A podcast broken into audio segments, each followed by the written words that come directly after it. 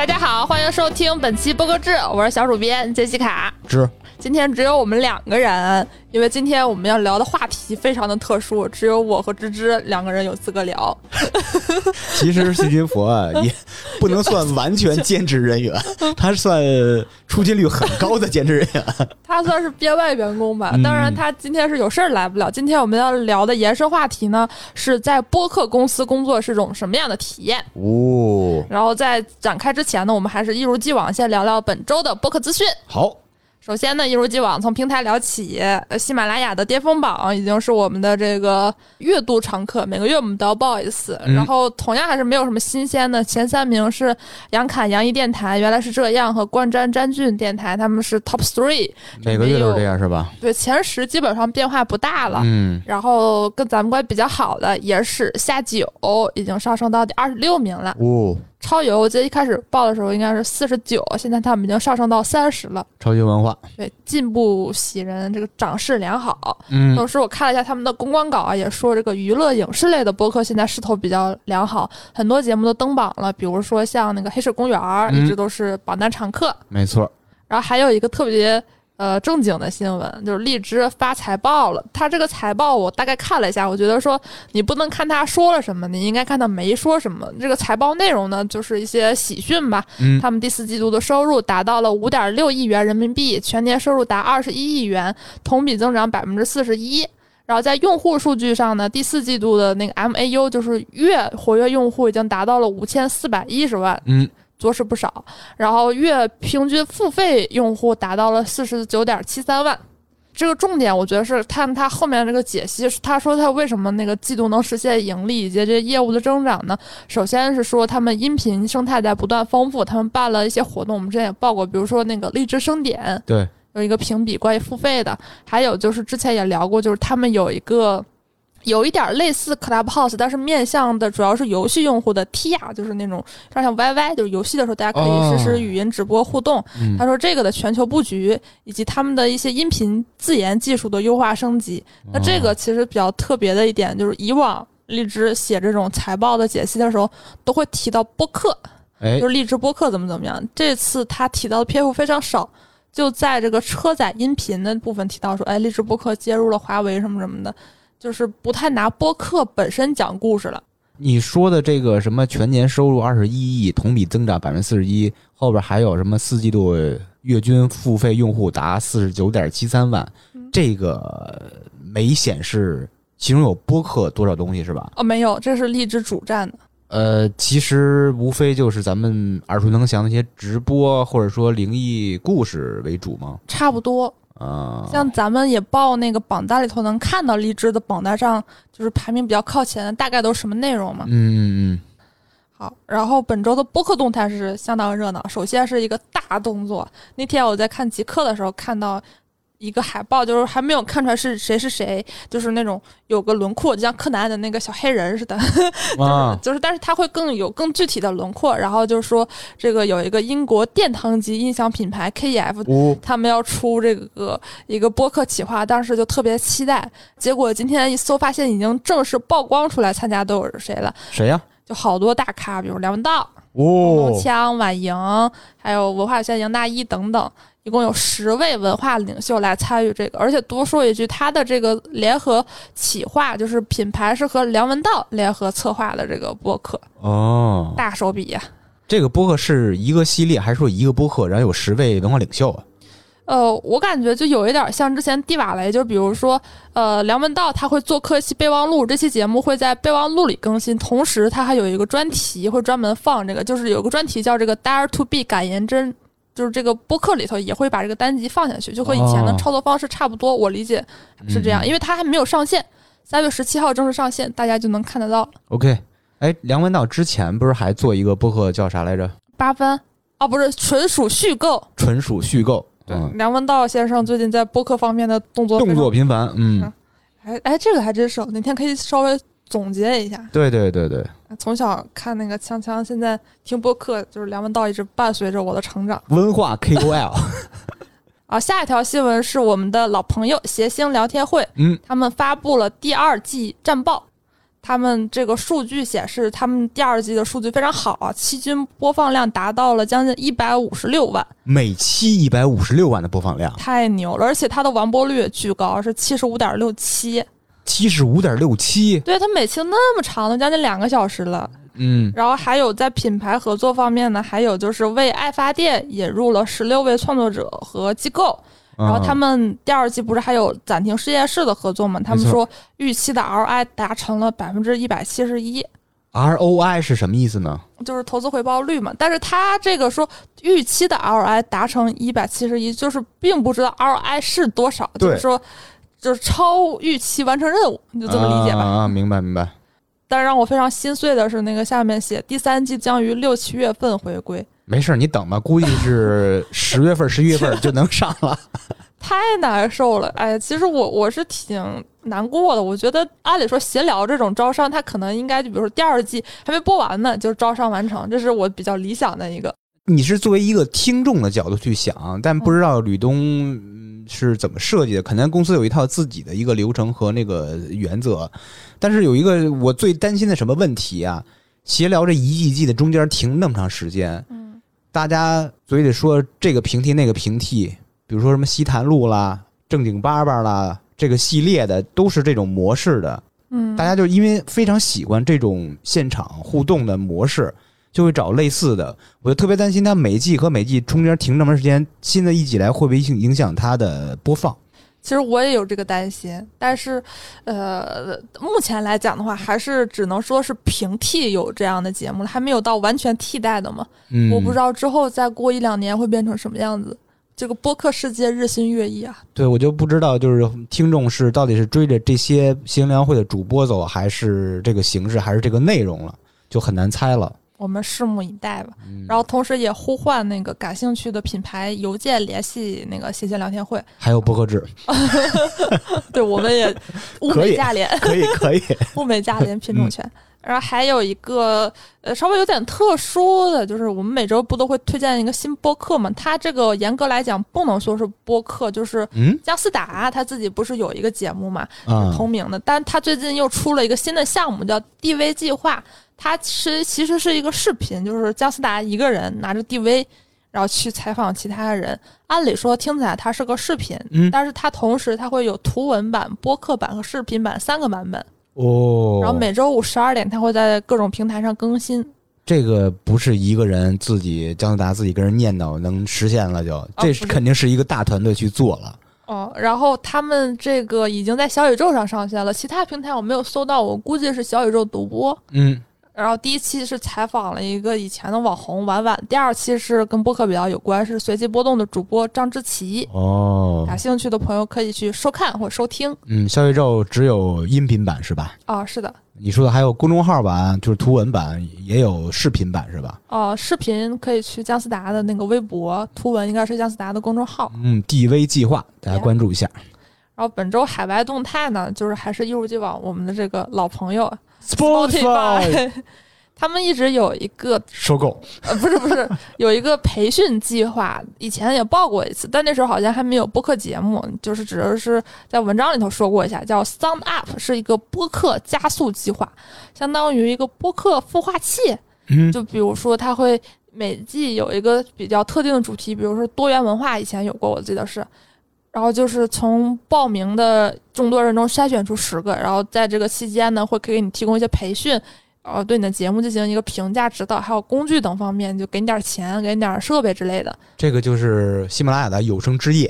哦，还还真有点像，就是但是可能 Spotify 会做的更有针对性一点，嗯比如说这一期它的这个目的是培养家庭播客领域的创作者，它是挺有针对性的。嗯，不像那有声之夜，有声之夜是分各种赛道，嗯，它这是完全是一个主题的一个铺开的。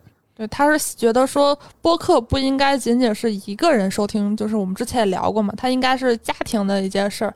其实我觉得这个场景是挺多的，比如说送孩子上学、开车的时候，如很多内容其实不方便公放，是吧？那就是很多成人内容。那这个时候，其实如果有一些老少咸宜的，就是雅俗共赏，嗯，适合大人、适合小朋友呢，我觉得也是一个挺好的事儿。或者说一家人开着车去外边郊游啦、旅行啦，都适合这个。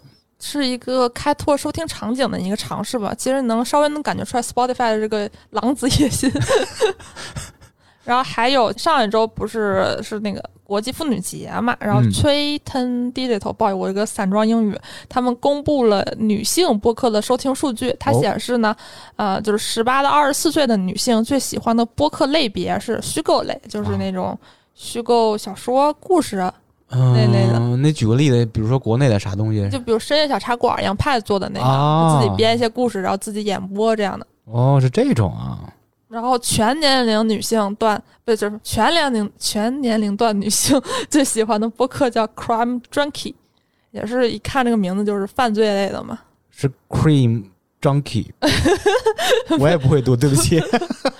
然后女性最喜欢收听播客的那个收听端是苹果，还有网页端。哎，网页端确实跟国内的收听习惯还真的不太一样啊。我也喜欢通过网页端听播客啊。你因为你是在同时干着别的事儿，哦，是，嗯，对，因为咱们是播客公司，特别一点，哎这个 后面展开聊。然后最后一条动态呢，就是亚马逊他们推出了一个 AMP，呃，就是一个类似于 Clubhouse 的音频应应用。这 Clubhouse 为什么还有人在开发类似产品啊？晚了是吧？都啥时候了？对呀、他已经嗯快没落了，为什么别人还在做呀？嗯，反正我觉得也是个尝试吧。目前大家是内测阶段，而且就是你要想使用的话，你还得是美国的 iOS 用户才能去申请，你就是可以加入美区账号，那个嗯等待列表。他说一下自己可能要重新改变一下这个音频节目的制作方式，因为他自己说他自己有什么环球各个音乐的版权，都这么说，都这么说，都这么说。而且可以连麦什么的，反正就是一个卡位吧。我觉得可能就是其实核心功能还是那么些。嗯，然后但是他现在还蛮用力在宣传的，我基本都没报。但我看 p o News 的那个 Niki 麻辣鸡，就麻麻麻鸡，哎，是是麻辣鸡，不好意思，就是麻辣鸡丁，嗯，特别有名，嗯一个欧美女星，她们都在上面推过。好，以上就是本周的这个资讯环节，嗯，然后今天的延伸话题就聊一聊这个我策划了许久的。其实也不是，就是上周策划超过二十四小时嘛？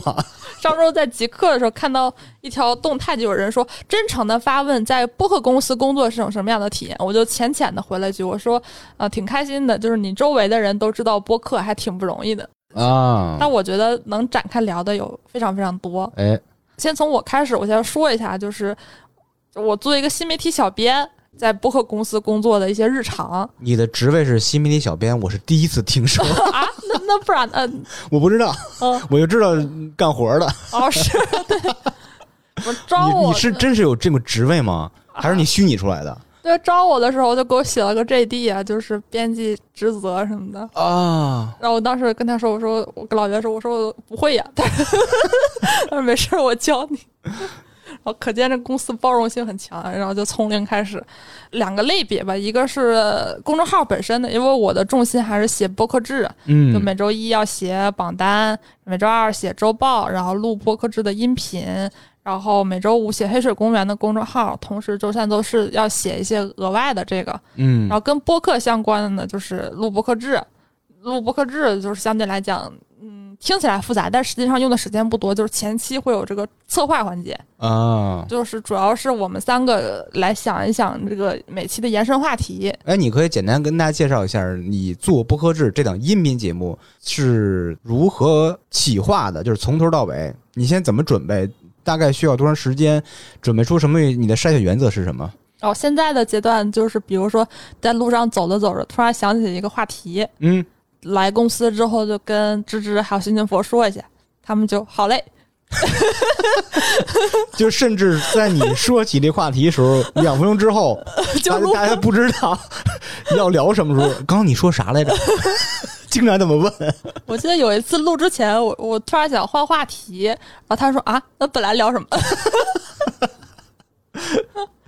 嗯 那我自己是有一个改编，一开始的时候我是想，我觉得没有人愿意听播客制这个音频啊，我觉得所以说没有必要有这种延伸话题，就把资讯给读一遍。嗯，后来又觉得说，从有我有点生硬是吧？对，我就在想，我就不要考虑说别人喜欢听什么，就我喜欢听什么就好了。对对对，因为我在生活中就跟野人上次说的，就是你在生活中你碰不到人跟你聊播客相关的事儿，钱粮胡同野人，嗯，哦，对，是吧？就是你作为创作者也好，你很难跟你的最亲近的人，你都无法说很多这种事儿。我觉得杰西卡把这个播客制做的非常棒，哎呦喂，有一种家居装修的感觉，什么意思？干湿分离。哦，前面是一些干货，嗯后边轻松的聊一些播客相关的话题。嗯，反正是我吧，从我自身出发，我是比较爱湿的这部分，哦，其实我也是。但是干的一部分其实也是要过一遍耳朵，因为有些资讯你是需要知道的，嗯要不你怎么跟播客圈人去有一些谈资呢？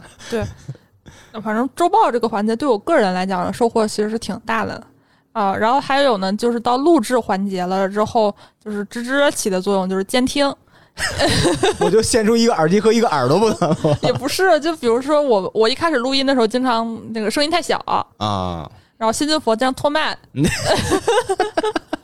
各种口癖什么的也都是通过这个芝芝的这个反馈来在不断改进嘛。现在也没有改特别好，但也在不断进步吧。哎你进步神速，你知道吗？真的，就从第一期到现在，目前也得十几二十期了吧。如果从前面开始关注播客制，大家可以听出来杰西卡的那个，无论从那个表达还是逻辑，还是那种流畅度来说，已经非常厉害了。主要是芝芝剪的好，然后主要是我捧的好。录完了就是剪辑，剪辑芝芝负责。然后我可能关于播客做的稍微多一点，就是分发这个。嗯，其实我觉得发朋友圈和转发到群里头是一个非常重要的环节。每次这个文案我都要想很久。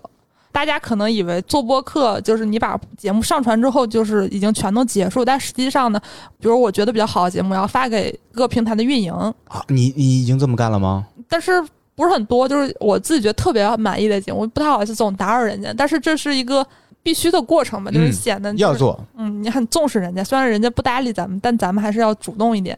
然后这个就是我的日常工作吧。芝芝呢？芝芝可能更忙一点。日常工作我呃其实没有那么大的工作量，就只是比较细碎，因为毕竟播客还没有正式成为一个行业，嗯专门的播客公司它不会像一般的公司会是把那个岗位设置那么细化，比，如说这你有专门负责财务，专门负责行政，专门负责人力什么的。小微公司肯定是一人多能。嗯我的主要工作除了跟播客相关的，最核心的就比如说剪辑工作。嗯，我每周差不多剪四到五档节目，哇，这么多啊！林相 FM、播客志、特费神、呆萌刺猬，现在目前是我负责，以前还会涉及到其他一些机构的播客。这是我的主要工作是剪辑，其实还有一些细碎的、比较享受的工作内容。喝酒，这喝酒放到后边说。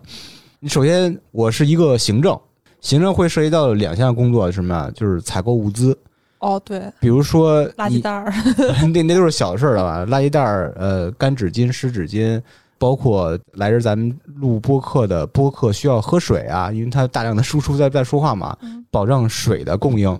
我说完这你得喝一口，是吧？渴了。对，这行政工作采购物资，还有就是收发快递，还有一个工作就是保安工作。打坏人，不是这个保安跟咱们日常说穿那个制服的保安不太一样啊。首先，第一个工作就是预约登记，因为留的我的微信就是来预约嘛，我先给他们留好时段，协调时段，预约登记上。到了线下就是开门、开灯，走时候关灯、锁门，还有时不时的查看一下中控室。咱们的 中控室就是一个摄像头，你得确保摄像头工作正常嘛，万一发生什么事件呢，随时关注这个安全。还有就是一个保洁工作，嗯，比如说倒垃圾桶、换垃圾袋儿，你知道换垃圾袋儿，杰西卡非常配合。对 我都不会。换垃圾袋儿是有技巧的，你遇到一个小口径的垃圾袋儿，但是赶上是一个大口径的垃圾桶，是有技巧的。套上去又不坏？这这是我独家的秘籍。还有你收拾收拾屋子，比如桌面了、地面啊，这说地面，我还会偷家里的戴森来来为公司地面做保洁。这这真真不容易，真的。呃，其实工作量很小，但是就比较细碎而已。嗯，我感觉芝芝比我忙三四倍。没有没有没有，还有一些简单的财务工作，嗯比如开发票、取发票、寄发票，我还是非常享受其中的。其实最让我感到舒适的，在播客公司工作的，就是你可以在一个工作日的午后 把一瓶威士忌打开，然后呲溜呲溜开始喝，一边喝一边工作，然后就我在那儿叹息，然后可以当着老板的面儿从兜里拿出根烟，还让他一根儿，这是比较轻松的抽烟喝酒，对对对，我在旁边那个看不上眼。就是你互联网公司都说扁平化管理嘛，咱完全是摊地上那个扁平，特别平，特别自由，特别舒服，这是我比较认可的。然后我其实就是来这儿工作之后最开心的一点就是大家都知道播客，真的这个是对我来说最重要的。嗯比如说以前我可能跟人说大内、日谈什么的，我还要科普一下，我说他们是这个音频节目网网络电台，你们可以在什么地方听到，然后他们最近一期讲了什么什么什么之类。你在聊节目内容之前，你要讲十分钟这个背景介绍，嗯然后你别人听你说的话又不知所云，而且未必能转化它成功。根本不可能成功，已经彻底这个放弃了。嗯，然后你发一条朋友圈呢，没有人给你点赞。大家知道我特别重视这个互动，所以说来到这儿之后特别开心，就是就是世界人民都知道大内日坛啊、JustPod 这种让我感觉很温暖，嗯，就是终于有家了的这个感觉。我也有相同的感受啊，我也非常享受这种状态。但是以前我是会跟家人、朋友、同学去解释播客这种东西的。后来在播客公司工作以后吧，我已经非常享受咱们这帮人互相聊播客这种状态。我已经懒得跟他们去解释了，所以到现在为止，我父母还以为我在一个养老公司工作。啊，那你在节目里头说可以吗？可以，可以，可以，他们不听，行，那我把这节目努力，我是找找方法拉拉 量是吧？让他们听到。然后我我爸妈也到现在也不太知道我干嘛，他嗯经常那个跟我说，要不要给亲戚给介绍工作啥的，说你这不靠谱啊，听起来怎么样的？那其实嗯这个时代有什么是靠谱的呢？对我觉得他们那个观念还是需要更新。然后我还觉得特别好一点的，就是至少在公社吧，会有非常多线下活动。线下活动你可以就是本身公社有这个录音棚，就能接触到很多人。那线下活动你还可以接触到更多人。对，呃播客生态圈里有几十位创作者，呃，播客节可能几百位，就是你都可以一次见个够。嗯。那我以前我刚来公社的时候，我就特别兴奋。我有一次跟我同学说，我说那个时候走在大街上，有的时候会突然乐出来，因为因为真的，比如说我突然那个当时的主编给我发消息说，哎，我们明天去采访大内，我就哎呀，我就特别喜欢大内，或者哎，明天我们采访李叔，采访仲青，就是这种，原来你只能那个就是俯视仰视，那啊呀，原来只能俯视，也对，因为你看那个纸质书，他们在出的纸书，你是俯视看吗？语无伦次，就是那种追星成功的感觉。啊，然后包括我第一次写稿子，就读了一些稿子，是采访有代多么有名的这个嗯 DJ 啊，是什么？就是我以前都无法想象，嗯，就是你你以前的明星，你以前的那个 idol，现在都出现在你的世界里头，这个还是挺梦幻的。而且你跟他们干着类似的事儿，就感觉是一个同行之间的切磋了，就啊，有一点儿，完全不是追星状态。而且我其实比你更有利一点在哪儿啊？因为我是负责这个录音棚的，嗯呃，接待了、预约了，会比你更多的接触新的播客。哦，对对对有，很多新的播客都愿意选择咱们录音棚来录他们的第零期、第一期什么的这种类似的吧。因为你来一个播客找你预约，你肯定第一件事先去检索一下他的资料，嗯最起码听一下他们一两期节目，知道他们是聊什么的，你好有谈资，跟他们见面的时候聊。你你开场白不能说是这么说嘛？他说你好，什么什么播客哦，没听过你们节目，录吧。你肯定有一个谈资啊！我昨天晚上特意听了一下你们第几期节目啊，觉得你们聊怎么怎么特好，这观点特别认同，我觉得特别特别好。那大家多交流什么，也可以串台什么的，就是从这个录音棚，咱们这个做这个播客的公司认识了很多新的播客，特别高兴。我觉得这个主要你是个用心的人吧，要是我看的话，我才不管呢。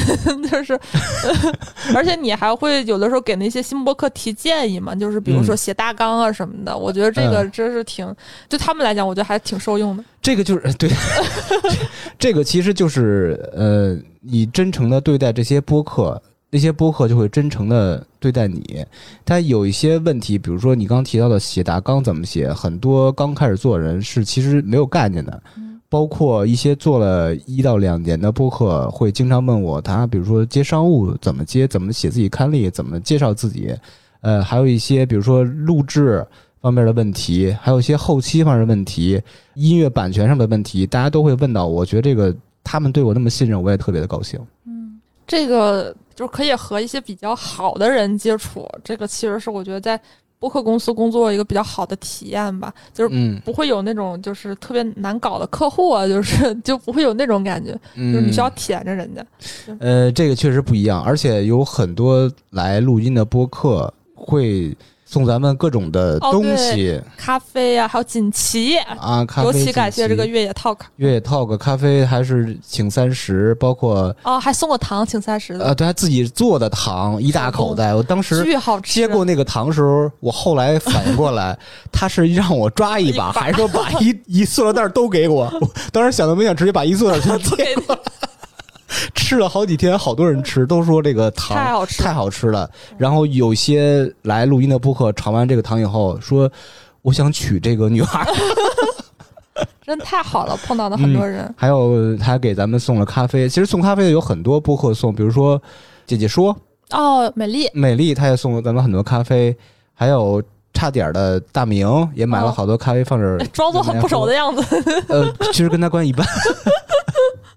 还有很多很多不再赘述了，嗯非常感谢这些播客，嗯、信任我们，并且愿意跟我们做朋友。嗯我不知道听到这儿的大家有没有那种特别心动的感觉。就之前那个有一天我发那个播客制招聘的时候，那个大猛还在群里头说：“哇，特别羡慕你们的工作环境。”嗯我觉得这个也算是一个加分项嘛，就是我们的这个氛围还挺好的。嗯就是我记得以前那个有实习生来应聘的时候问工作时间，老袁就是早上十点到晚上十点都有人。其实你你想什么时候来都行，嗯，上班时间比较弹性。对，而且像我经常就是属于那种不来公司了，我要干什么事儿的话，就是你因为你要写东西嘛，需要一个安静的环境。对，就是也不一定是非要坐班儿的。嗯嗯，然后呢，就是我们这个本期的这个主题就要引出来了，就是我们播客制最近在招实习生。五、虽然我们已经收到一部分简历，但是我们还是希望能看到更多的小朋友来加入到我们这个团队中吧。尤其是热爱播客的，嗯还有就是收到简历的，我也有一些小 tip，就是给一些建议，就是我觉得大家就是发邮件的话，最好不要只发一个简历过来，最好自己在那个主题上稍微标注一下，还有邮件正文都说一下，就是你有什么优势什么样的，这个会有一点加分项嘛。就我从一个实习生，然后变成现在这个小小主编，然后我现在一个一个小心得吧，希望。呃，如果大家有感兴趣的话，可以来投递简历，嗯然后具体的投递方式我会放在那个 show notes 里。对，欢迎大家加入到我们这个呃小家庭里。邮件最好最好什么呀？写一下您爱听哪些播客。哦，对，我们知道您是什么样的类型，对对对对对，而且可能就是你一开始是面试播客制编辑，但你后来发现你还更想做一些其他个播客的时候，其实播客公社都会提供你这个相应的机会的。没错。好，以上呢就是本期的播客制，下周再见，拜拜。拜拜。